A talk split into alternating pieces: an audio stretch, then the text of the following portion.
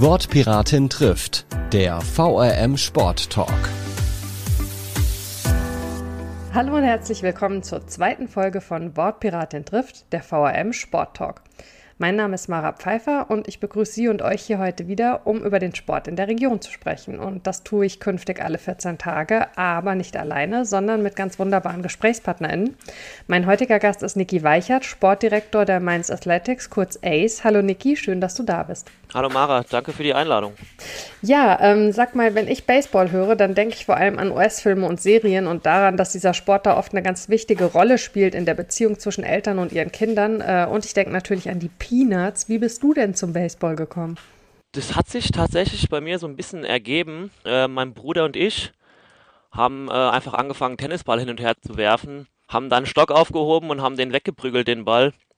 Es haben dann meine Eltern quasi mitbekommen. Und dann gab es irgendwann zu Weihnachten, ich glaube, da war ich so fünf, nee, da sechs, gab es einen Baseballschläger mit einem Handschuh und einem Ball. Dann haben wir damit im Garten immer ein bisschen gespielt und dann herausgefunden, dass es in, in Mainz tatsächlich einen Verein gibt. Mein Bruder wollte unbedingt hin, ich bin einfach mit und ja, bin nie wieder gegangen. das ist ja wirklich lustig. Das heißt, dir war das gar nicht bewusst, dass das, was ihr da gerade macht, eine feste Sportart ist, sondern das war einfach eher so dieses, ihr habt mit dem gearbeitet, was da war. So ungefähr, ja. Also ich habe dann nach und nach dann erfahren, dass es Baseball gibt, aber am Anfang habe ich mir darüber eigentlich gar keine Gedanken gemacht. Sehr schöne Geschichte. Ähm, die Mainz Athletics sind ja ein Verein sowohl für Baseball als auch Softball. Und ähm, anders als manchmal angenommen ist die Unterscheidung nicht, dass Baseball ausschließlich für Männer und Softball nur für Frauen ist. Allerdings ist Baseball schon männerdominiert und hier in Deutschland gibt es beim Softball nur im Bereich Frauen organisierten Ligabetrieb, richtig? Das ist richtig. Es gibt zwar so eine Mixed-Liga, aber ich weiß nicht, ob die zum Deutschen Baseballverband gehört oder ob das selbst organisiert ist. Ähm, so wie ich das momentan sehe, ist, glaube ich, ja nur, sind nur die Damenmannschaften unter dem DBV. Ähm, sagt doch gerne mal was zu euren verschiedenen Teams, sowohl im Baseball als auch im Softball. Du hast es gerade schon angesprochen, im Softball äh, habt ihr ähm, unterhalb äh, des äh, offiziellen Teams eben äh, noch zwei Mixteams, ne? Fast Pitch und die Green Ace. Äh, erzähl doch mal. Genau, also Fast Pitch äh, Softball, ähm, das ist ein, auch ein Mixteam, spielen Männer und Frauen. Da wird der Ball von unten ähm, gepitcht, auch je nachdem, wie gut der Pitcher ist, relativ zügig. Und bei dem äh, Slow Pitch ist das andere, da wird der Ball sehr hoch geworfen. Der muss dann hinten, hinter der Platte ist, da liegt da so ein Teppich, da muss er dann irgendwo aufkommen und es äh, erleichtert natürlich das Schlagen. Und genau diese zwei Mannschaften haben wir im Mixbereich und dann haben wir halt noch unsere Damen-Softball-Mannschaft. Und beim Baseball habt ihr äh, Teams in der ersten und zweiten Bundesliga und in der Verbandsliga, richtig? Im Herrenbereich, richtig. Genau. Ähm, und du hast ja als sportlicher Leiter letzten Herbst nach sehr vielen Jahren äh, Benjamin Hieronymi abgelöst, äh, bist selbst auch Spieler und Trainer. Welche Teams trainierst du denn derzeit noch? Momentan trainiere ich die U18 bei uns und ähm, die zweite Bundesliga. Genau, das sind die zwei Teams, die ich momentan trainiere. Ansonsten bin ich noch ähm, für die Auswahlmannschaften U18 in Rheinland-Pfalz und Saarland zuständig. Das sind so die Sachen, die ich mache. Und du hast damals, als du die sportliche Leitung übernommen hast, so ein bisschen für dich beschlossen, dass die Rolle als Spielertrainer, die du vorher inne hast, äh, auch gerade in Kombination mit den neuen Aufgaben zu viel ist. Kann man das so sagen? Ja, also ich habe mich auf jeden Fall dagegen entschieden, weiterhin Spielertrainer zu machen. Das ähm, bringt mir nicht so viel, das bringt der Mannschaft nicht so viel.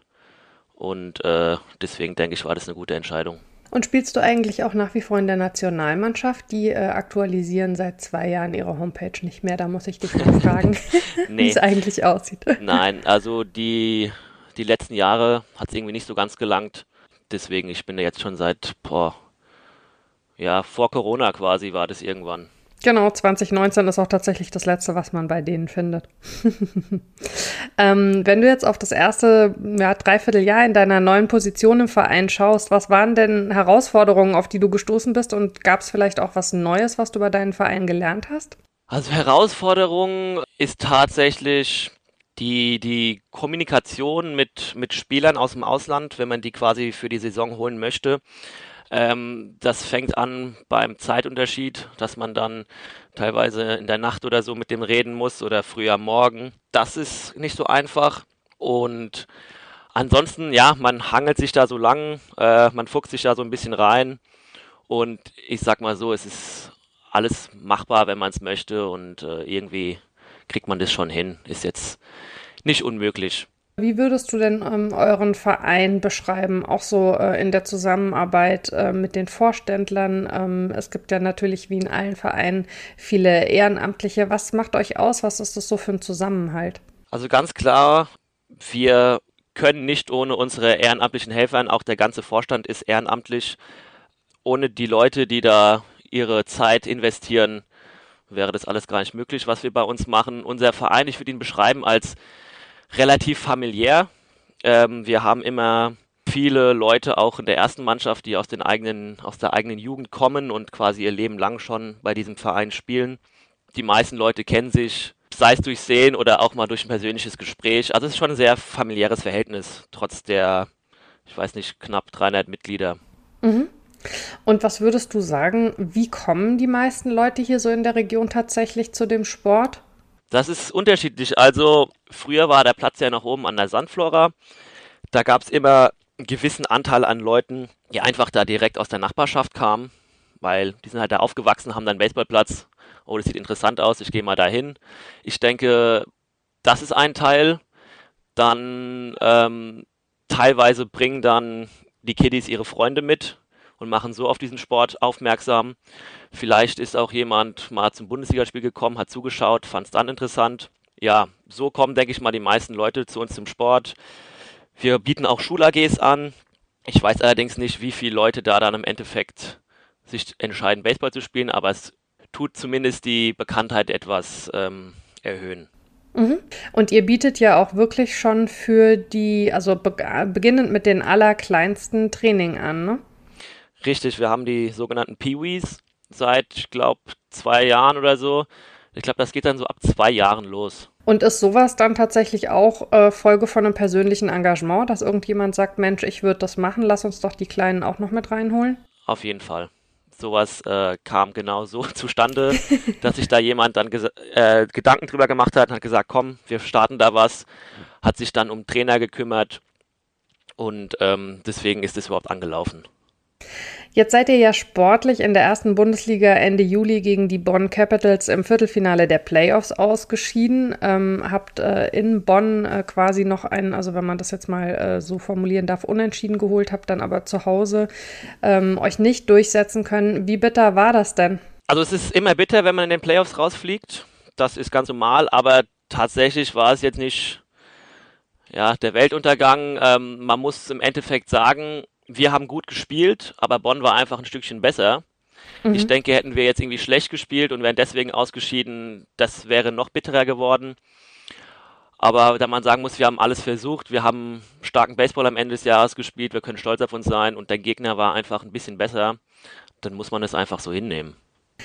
Jetzt habe ich eine Bitte an dich und zwar versetz dich doch für jemanden, der mit diesem Sport bisher gar keine Berührungspunkte hat und ich kann mir vorstellen, da gibt es unter den Hörerinnen einige, ähm, in dessen oder deren Rolle und äh, erzähl mal ein bisschen was darüber, wie in eurem Sport so eine Saison aufgebaut ist.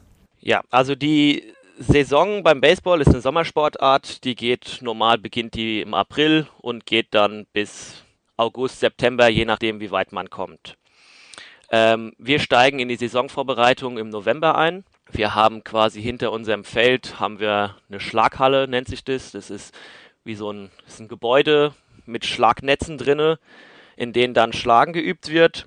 Die benutzen wir im Prinzip, bis das Wetter gut genug ist, wieder rauszugehen. Die Pitcher, also die Werfer, die fangen an im Winter ja, sich vorzubereiten, wieder ins Wurfprogramm einzusteigen, damit sie dann in der Saison diese Belastung standhalten können, so viele Würfe auf einmal zu machen.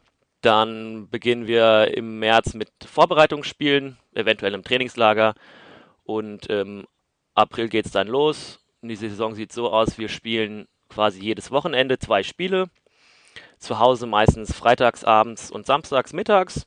Ähm, bei manchen Vereinen, die noch kein Flutlicht haben, spielen wir sogenannte Doubleheader. Das sind zwei Spiele hintereinander an einem Tag. Das ist immer ziemlich anstrengend. Mhm. Und unter der Woche ähm, trainieren wir und bereiten uns auf die Spiele vor. Und äh, wir haben insgesamt 28 Ligaspiele. Das sind dann also 14 Wochenenden. Und danach spielen dann die ersten vier aus der ersten Bundesliga Süd gegen die ersten vier aus der, aus der ersten Bundesliga Nord in den Playoffs. Das ist ein K.O.-Format, bei dem eine Mannschaft drei Spiele gewinnen muss, bevor der Gegner drei Spiele gewinnt. Ähm, erreicht man dies, ist man eine Runde weiter. Und so läuft dann auch das Finale um die deutsche Meisterschaft ab. Das heißt, in den Playoffs maximal kann es zu fünf Spielen kommen. Ne? Wenn also bei den äh, ursprünglich angesetzten vier jede Mannschaft zwei gewinnt, dann gibt es noch eine fünfte Entscheidungspartie. Ganz genau. Und ähm, jetzt seid ihr quasi tatsächlich in einer langen Sommerpause. Trainiert ihr dann gar nicht oder kriegen die Jungs und äh, im Softball die Mädels dann Hausaufgaben oder wie kann ich mir das vorstellen? Das ist ja jetzt nur die erste Bundesliga-Saison, die zu Ende ist. Also die zweite Bundesliga, die spielt noch bis zum äh, 2. oder 3. Oktober. Mhm. Das heißt, wir trainieren ganz normal weiter. Die Softballer haben noch Ligabetrieb, die trainieren ganz normal weiter. Es ist tatsächlich nur die erste Bundesliga, die gerade Päuschen macht und dann demnächst wieder einsteigt in die Saisonvorbereitung für das nächste Jahr. Woher kommt das, dass das unterschiedlich ist zwischen den Ligen? Das ist eine sehr gute Frage. Ähm, also der, der Grund, warum die Saison, wir nennen es jetzt mal ein bisschen verkürzt, die ist ein bisschen verkürzt. Der Grund ist, dass im September ist die äh, World Baseball Classics Qualifier in Regensburg. Mhm. Das ist quasi eine Qualifikationsrunde für, ich nenne es mal die Weltmeisterschaft im Baseball wofür sich Deutschland noch qualifizieren kann. Und äh, der Verband hat natürlich äh, so geplant, dass bis dahin der komplette Ligabetrieb vorbei ist, damit alle möglichen Leute zur Nationalmannschaft kommen und ihre Vorbereitung machen können. Es dauert meistens zwei Wochen Vorbereitung, dann geht dieses Turnier eine Woche. Und das heißt, diese ganzen drei Wochen müssen dann frei sein und deswegen wurde die Bundesliga-Saison so gelegt, dass dort alle können. Dann teilweise andere Mannschaften oder Ligen, die werden ja dann nicht vom obersten Dachverband, also vom DBV organisiert, sondern wenn die eine niedrige Liga spielen, ist es dann der Landesverband. Und äh, der hat ja mit dieser World Baseball Classic Sache eigentlich nichts zu tun. Deswegen können die ihre Liga weiter strecken, sage ich mal, bis in den September oder Anfang Oktober. Ähm, jetzt hast du ja gerade schon gesagt, du bist auch unterwegs äh, bei den Auswahlmannschaften. Ähm, erzähl doch mal, ähm, was da deine Aufgaben sind ja, den Baseball im Südwesten, Südwest ist immer Rheinland-Pfalz und Saarland zu fördern und quasi mit den Kaderathleten, also das sind jetzt Landeskaderathleten, vor allem zu arbeiten. Die meisten der Kaderathleten kommen aus Mainz, deswegen ist da dort auch quasi mein Arbeitsplatz. Dort coache ich dann auch die meisten. Und es gibt immer einmal im Jahr einen sogenannten Länderpokal für Altersklasse U12, U15 und U18. Dort spielen dann die Auswahlmannschaften der Bundesländer gegeneinander und äh, Dort fahren wir dann immer mit unseren Teams hin und meine Aufgabe ist natürlich, die Spieler zu sichten und versuchen, ein Team zusammenzustellen und mit diesem Team dann auf einen solchen Länderpokal zu fahren und dort natürlich versuchen, die bestmöglichste ähm, Platzierung zu erreichen. Was würdest du denn sagen aus deiner Erfahrung in dem Sport, die ja jetzt schon einige Jahre lang andauert? Ähm, wie ist so die Wahrnehmung von Baseball in Deutschland? Ähm, wie groß ist, wenn man das so sagen kann, eine Fanbase? Wie viel Zulauf habt ihr? Also ich würde sagen, die Wahrnehmung ist ziemlich klein. Ich merke das, wenn ich mit Leuten spreche, die ich jetzt noch nicht so lange kenne oder neu kennenlerne in Mainz, die dann einfach sagen, ah, was machst du? Ja, ich mache Baseball. Ach krass, gibt es auch hier? Und dabei wohnen die ihr Leben schon in Mainz und kriegen gar nicht mit, dass wir sind ja relativ großer Verein, auch relativ erfolgreich im deutschen Baseball. Die wissen nicht mal, dass es uns gibt oder wo unser Platz ist. Das zeigt einfach, dass Baseball ist einfach noch eine absolute Randsportart in Deutschland. Ähm, Zulauf, ich weiß gar nicht die genauen Zahlen, das kann ich dir gar nicht genau sagen. Ähm, ob da ein Zulauf ist, ich glaube schon, aber ich, ich glaube, der ist jetzt nicht so groß. Ich glaube, da braucht es vielleicht noch ein paar Jahre. Vielleicht muss einfach auch mehr Baseball im Fernsehen gezeigt werden, damit mehr und mehr Leute aufmerksam werden auf diesen Sport und dann auch merken, es gibt in Deutschland auch Vereine oder vielleicht auch in der unmittelbaren Umgebung.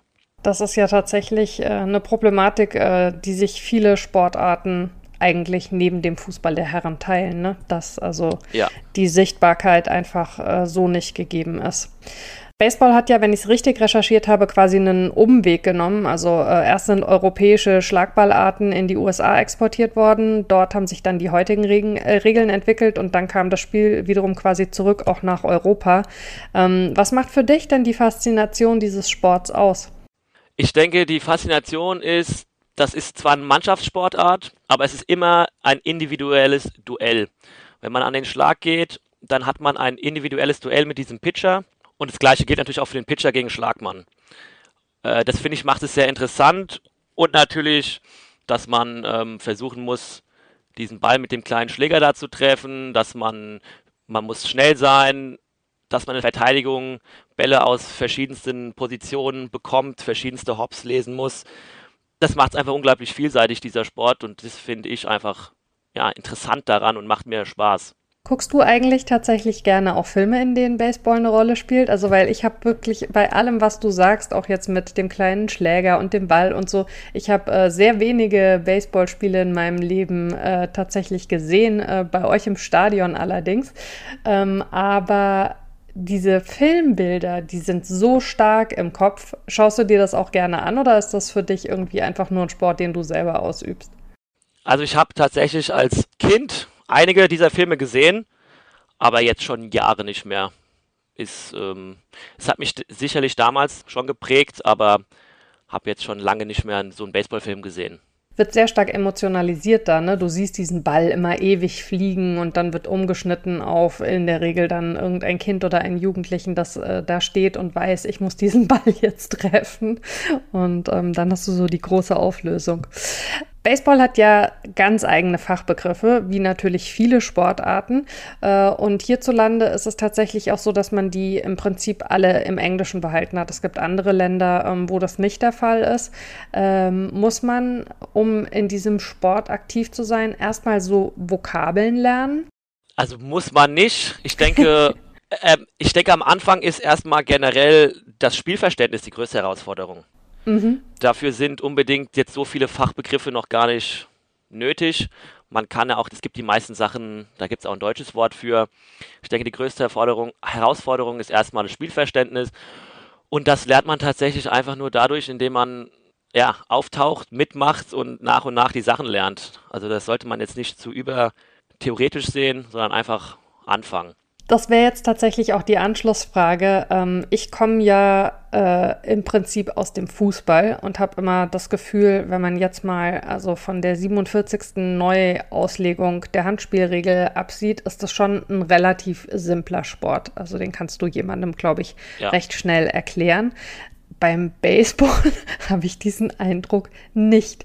Wie viel Spielverständnis muss man denn mitbringen? Und also was würdest du sagen, wie, wie lange braucht jemand, oder also wahrscheinlich kann man es nicht generalisieren, aber es dauert vermutlich schon ein bisschen, bis jemand komplett sich in diesen Regeln zu Hause fühlt, oder? Absolut. Also wie viel Spielverständnis man braucht, um zu spielen, das kann man so nicht sagen. Ich denke, wenn die Kids anfangen und einfach ein bisschen spielen, die werden am Anfang natürlich Fehler machen die werden das Spiel nicht ganz verstehen, aber mit der Zeit kommt das. Und bis man wirklich dieses Spiel gut versteht, das dauert ein bisschen. Das ist einfach dadurch bedingt, dass es so unglaublich viele Regeln gibt. Wenn dich jemand fragt, du hast ja vorhin schon gesagt, äh, vielen Leuten ist das äh, nicht so bewusst, ähm, dass du im Baseball unterwegs bist. Äh, wenn du mit jemandem über diesen Sport sprichst und die Person dich fragt, ähm, was sind denn so die Basics? Was muss ich denn über dieses Spiel wissen, um es vielleicht auch als Zuschauerin zu kapieren? Was würdest du da sagen? Ja, das Wichtigste ist, denke ich, erstmal zu unterscheiden, dass es quasi eine sogenannte Offensive und eine Defensive gibt. Das bedeutet, die Mannschaft, die auf dem Feld steht mit Handschuhen und den Ball wirft und fängt, die ist immer in der Verteidigung, kann auch momentan gar keine Punkte erzielen, sondern nur den Gegner von den Punkten abhalten. Die andere Mannschaft ist in der Offensive, das bedeutet, sie ist am Schlagen bzw. um die Bases zu laufen. Ziel ist es dieser Mannschaft, irgendwie wieder zurück zur Homeplate zu bekommen. Das bedeutet, alle Bases abzulaufen. Wenn das einem gelingt, erzielt man einen sogenannten Run. Das ist so basic. Die Verteidigung versucht natürlich, den Gegner daran zu hindern. Es beginnt immer mit einem sogenannten Pitcher. Das ist derjenige, der den Ball wirft. Er muss diesen Ball dem Schlagmann in eine gewisse Zone werfen, sodass er die Möglichkeit hat, diesen zu schlagen. Ver verfehlt der Schlagmann dreimal den Ball, ist er aus. Trifft er den Ball, muss die Verteidigung entweder den Ball aus der Luft fangen, dann ist er ebenfalls aus schlägt er den Ball auf den Boden, muss die Verteidigung den Ball aufnehmen und an die Base werfen, zu der er gerade rennt. Trifft er dort vor dem Ball ein, ist er nicht aus, ist der Ball vorher da, ist er aus. Sobald drei aus erzielt werden, wechselt die Mannschaften. Die Mannschaft, die gerade geschlagen hat, geht in die Defensive und die Mannschaft, die in der Defensive war, darf jetzt angreifen. Das mal so ganz grob fürs Spielverständnis. Mhm. Und dieser total geordnete Wechsel zwischen Offensive und Defensive ist dem amerikanischen Sport ja schon auch so ein bisschen gegeben, ne? Also das hat man da auch bei anderen Sportarten. Richtig. Beim Football gibt es ja auch. Genau. Ähm, das wissen alle, die unsere erste Folge gehört haben. Da ging es nämlich genau darum. Müsst ihr euch eigentlich, äh, du hast ein bisschen was schon dazu gesagt, wie die Wahrnehmung ähm, eures Sports äh, hier in der Region ist. Müsst ihr euch um Nachwuchs ähm, sehr bemühen oder ist es schon so, dass die Leute, die im Verein drin sind, dann auch immer wieder neue mitbringen? Das ist tatsächlich unterschiedlich. Wir haben, es gibt sicherlich auch in anderen äh, Sportarten, wir haben sehr starke Jahrgänge mit sehr vielen Kindern, dann haben wir wieder Jahrgänge, wo wenig los ist. Was man aber tatsächlich sagen kann, seit Corona haben wir einen enormen Zulauf im U12-Bereich, was uns natürlich sehr, sehr freut. Und wir hoffen natürlich, äh, so viele wie möglich von diesen Kids bei der Stange halten zu können. Wie erklärst du dir das? Ähm, naja, viele Sportarten durften nicht trainieren oder durften den Platz nicht benutzen, durften nur eingeschränkt ähm, trainieren. Und bei uns gab es sicherlich auch, gab es auch Einschränkungen. Allerdings konnten wir in irgendeiner Form einen Trainingsbetrieb noch anbieten. Das ist meine Erklärung. Deswegen denke ich, dass natürlich viele dann frustriert waren und vielleicht dann einfach sich weiter umgeschaut haben oder haben gesehen, hey, mein Kumpel, der geht ins Baseballtraining, ich habe gar kein Training. Ich gehe da mal mit. Wäre jetzt meine Erklärung. Ob das wirklich genau so war, kann ich nicht sagen. Das ist nur meine Vermutung. Mhm. Ähm, sind Baseball und Softball eigentlich auch was für SpäteinsteigerInnen oder ist das schon ein Sport, den man eigentlich als Kind oder als Jugendliche anfangen muss? Das hängt davon ab, ähm, auf welchem Niveau man im Endeffekt spielen möchte. Jeder kann, egal welchen Alters, beim Baseball oder Softball einsteigen und da mitspielen. Um jedoch, ja, sich im Leistungssport zu bewegen, ist, ist schon schwierig, wenn man da spät anfängt. Es gibt natürlich immer talentierte Menschen, die können irgendwie mit 14 einsteigen und es noch weit schaffen. Und diese Bewegungsabläufe sind so, ja, individuell, sage ich mal, beim Baseball, dass je früher du damit anfängst, desto einfacher wirst du es dann später haben. Weil es dann so ein bisschen in Fleisch und Blut übergeht. Richtig. Ähm, und wie ist das Thema äh, ZuschauerInnen bei euch? Äh, wie viel Zulauf habt ihr bei den Spielen? Unterschiedlich, also die sogenannten Night Games, die sind meistens freitags abends um 19 Uhr. Die sind immer gut besucht, würde ich sagen. Da haben wir dann so 400, 500 Zuschauer bei einem normalen, regulären Spiel. Ähm, wenn wir dann tagsüber am nächsten Tag das zweite Spiel haben, sind es immer ein paar weniger, da sind es vielleicht 300 bis 400. Vor Corona war gut besucht auf jeden Fall bei uns. Also bei uns sind schon immer relativ viele Zuschauer, wenn man das jetzt so deutschlandweit vergleicht. Während Corona selbstverständlich ähm, durften wir nicht so viele reinlassen und das hat man aber auch am Anfang diesen Jahres gemerkt, dass wir, obwohl wir wieder alles aufmachen durften, wir nicht so viele Zuschauer hatten wie vor Corona, aber gegen Ende der Saison hat sich das alles wieder eingependelt und wir hatten wieder ja, sehr viele Zuschauer und tolle Unterstützung. Das ist, glaube ich, ein Thema, was wirklich viele Vereine und Sportarten diese Saison begleitet hat. Ne? Dass einfach während äh, dieser äh, heftigen Corona-Phasen die Leute sich das dann teilweise auch ja wie so ein bisschen nachhaltig abgewöhnt haben. Ne? Man mhm. musste dann wieder neue Reize setzen. Wobei, also ich meine, ein Reiz bei euch neben dem Sportlichen müssten ja die Pommes sein, die ihr verkauft.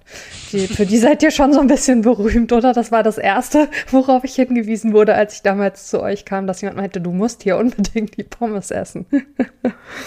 Liegt das dann daran, dass es eine amerikanische Sportart ist? Da müssen die Pommes sitzen. Wahrscheinlich. Baseball ist ja ein Sport, der, der dauert so ein Spiel, dauert mal drei Stunden beispielsweise.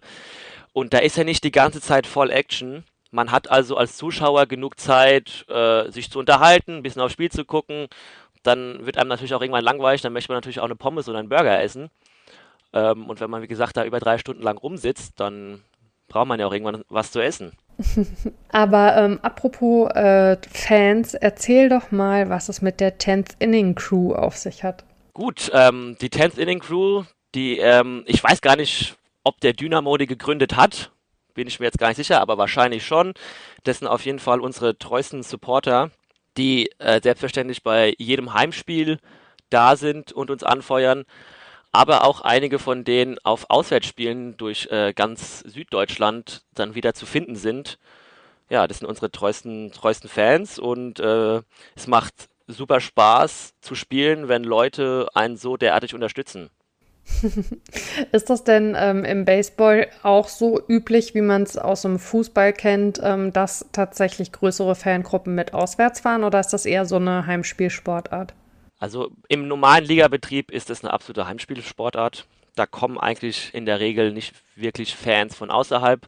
Sobald es aber in die Playoffs geht, ist es durchaus üblich, dass dann auch ein gewisser, eine gewisse Menge an Fans mitkommen um ihre Mannschaft zu unterstützen. Was würdest du denn sagen, sind gerade auch äh, in deiner Aufgabe momentan ähm, die wichtigsten Themen, denen du dich äh, in der spielfreien Zeit widmen musst? Ist das dann vor allen Dingen Transfergeschäft oder ähm, was steht da noch so an? Also Transfergeschäft ist natürlich ähm, immer ein wichtiges Thema. Ähm, für mich auch ganz wichtig ist zu schauen, wie stellen wir jetzt unseren Coaching-Staff auf, für die kommende Saison oder für die kommenden Saisons, einfach um auch gerade den, den jüngeren, talentierten Spielern die Möglichkeit zu geben, sich bestmöglichst ähm, weiterzubilden und besser zu werden, damit die dann gute Chancen haben, auch gute Bundesligaspieler werden zu können.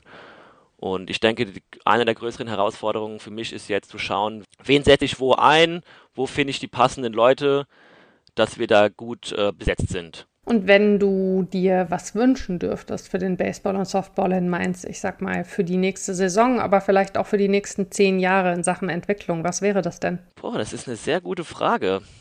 Ähm, also ich würde mir natürlich wünschen, dass wir einen stetigen Zuwachs bekommen an Mitgliedern, an Kindern, die sportbegeistert sind, an Ehrenamtlichen, die helfen, damit dieser Spielbetrieb oder dieser Trainingsbetrieb überhaupt stattfinden kann. Was ich mir auch wünschen würde, wäre natürlich, wenn wir die Möglichkeit hätten, unsere Vereinsanlage oder unser Gelände noch etwas auszubauen, um es einfach auch attraktiver zu machen für junge Spieler aus der Umgebung. Um was ging es da so bei einem möglichen Ausbau? Welche Bereiche? Ähm, Beispiel, einen größeren Kraftraum zu bauen mhm. auf unser Vereinsgebäude. Ähm, wir haben jetzt einen Kraftraum, da kann man auch alles machen, allerdings passen da nur so zwei Leute rein und an, ansonsten wird es ein bisschen eng. Mhm. Und dann müssen die in Schichten Kraftraum. Dann müssen die in Schichten, genau. Ich meine, das, das, das geht, aber wenn man eine Art Mannschaftstraining machen möchte, gerade mit jüngeren Sportlern, wo man das noch mehr beaufsichtigen muss, wäre natürlich mehr Platz und mehr Fläche ähm, schon schön. Und ähm, wenn du selber nicht spielst äh, oder als Trainer äh, aktiv bist, ähm, was sind denn Sportarten, äh, die dich sonst interessieren? Gute Frage. ich ähm, bemühe mich. ja, ich, ich gucke tatsächlich gar nicht so viel Sport. Also Fußball gucke ich nur, wenn Kumpels Fußball gucken. Dann schaue ich einfach mal mit zu. Ich versuche mir immer den Super Bowl anzuschauen. Das finde ich immer sehr interessant. Mhm. Ich äh, schaue mir bei den NBA Playoffs die Highlights nur an. Und Eishockey schaue ich mir auch mal vielleicht mal hier und da ein paar Highlights an. Aber ansonsten verfolge ich gar nicht so viele Sportarten ich bin genug, ich bin jeden Tag gefühlt an diesem Baseballplatz und ähm, beschäftige mich mit da irgendwelchen Themen. Da bleibt gar nicht so viel Zeit, sich so viel Sport anzuschauen. Ich wollte gerade sagen, ich glaube mittlerweile nach den ersten Gesprächen, das ist der Klassiker, Leute, die im Sport sehr stark eingebunden sind, haben dann äh, A, kaum Zeit und B, auch nur noch so ein bisschen Lust, sich äh, zu Hause noch die ganze Zeit mit anderen Sportarten berieseln zu lassen, was ja auch verständlich ist. Aber deswegen stellen wir hier jetzt alle zwei Wochen eine tolle Sportart ähm, verbunden mit einem tollen Sportler, einer tollen Sportlerin aus der Region vor. Heute war das Niki Weichert äh, für die Mainz Athletics. Vielen, vielen vielen Dank für deine Zeit, lieber Niki. Ja, vielen Dank, dass ich da sein durfte. Sehr gerne. Und ähm, euch, liebe Zuhörende, rufe ich äh, wie schon zu Beginn der ersten Folge auf. Meldet euch sehr gerne bei mir mit Feedback. Äh, meldet euch auch sehr gerne, wenn ihr der Meinung seid, ich sollte euren Verein oder euren Sport hier mal porträtieren. Äh, ich freue mich über Rückmeldungen gerne an wortpiratin.marapfeifer.de und dann hören wir uns hoffentlich in zwei Wochen wieder. Bis dann. Wortpiratin trifft ist eine Produktion der VRM von Allgemeiner Zeitung, Wiesbadener Kurier, Echo Online und Mittelhessen.de. Redaktion Mara Pfeiffer. Produktion Mike Dornhöfer. Ihr erreicht uns per Mail an audio.vrm.de.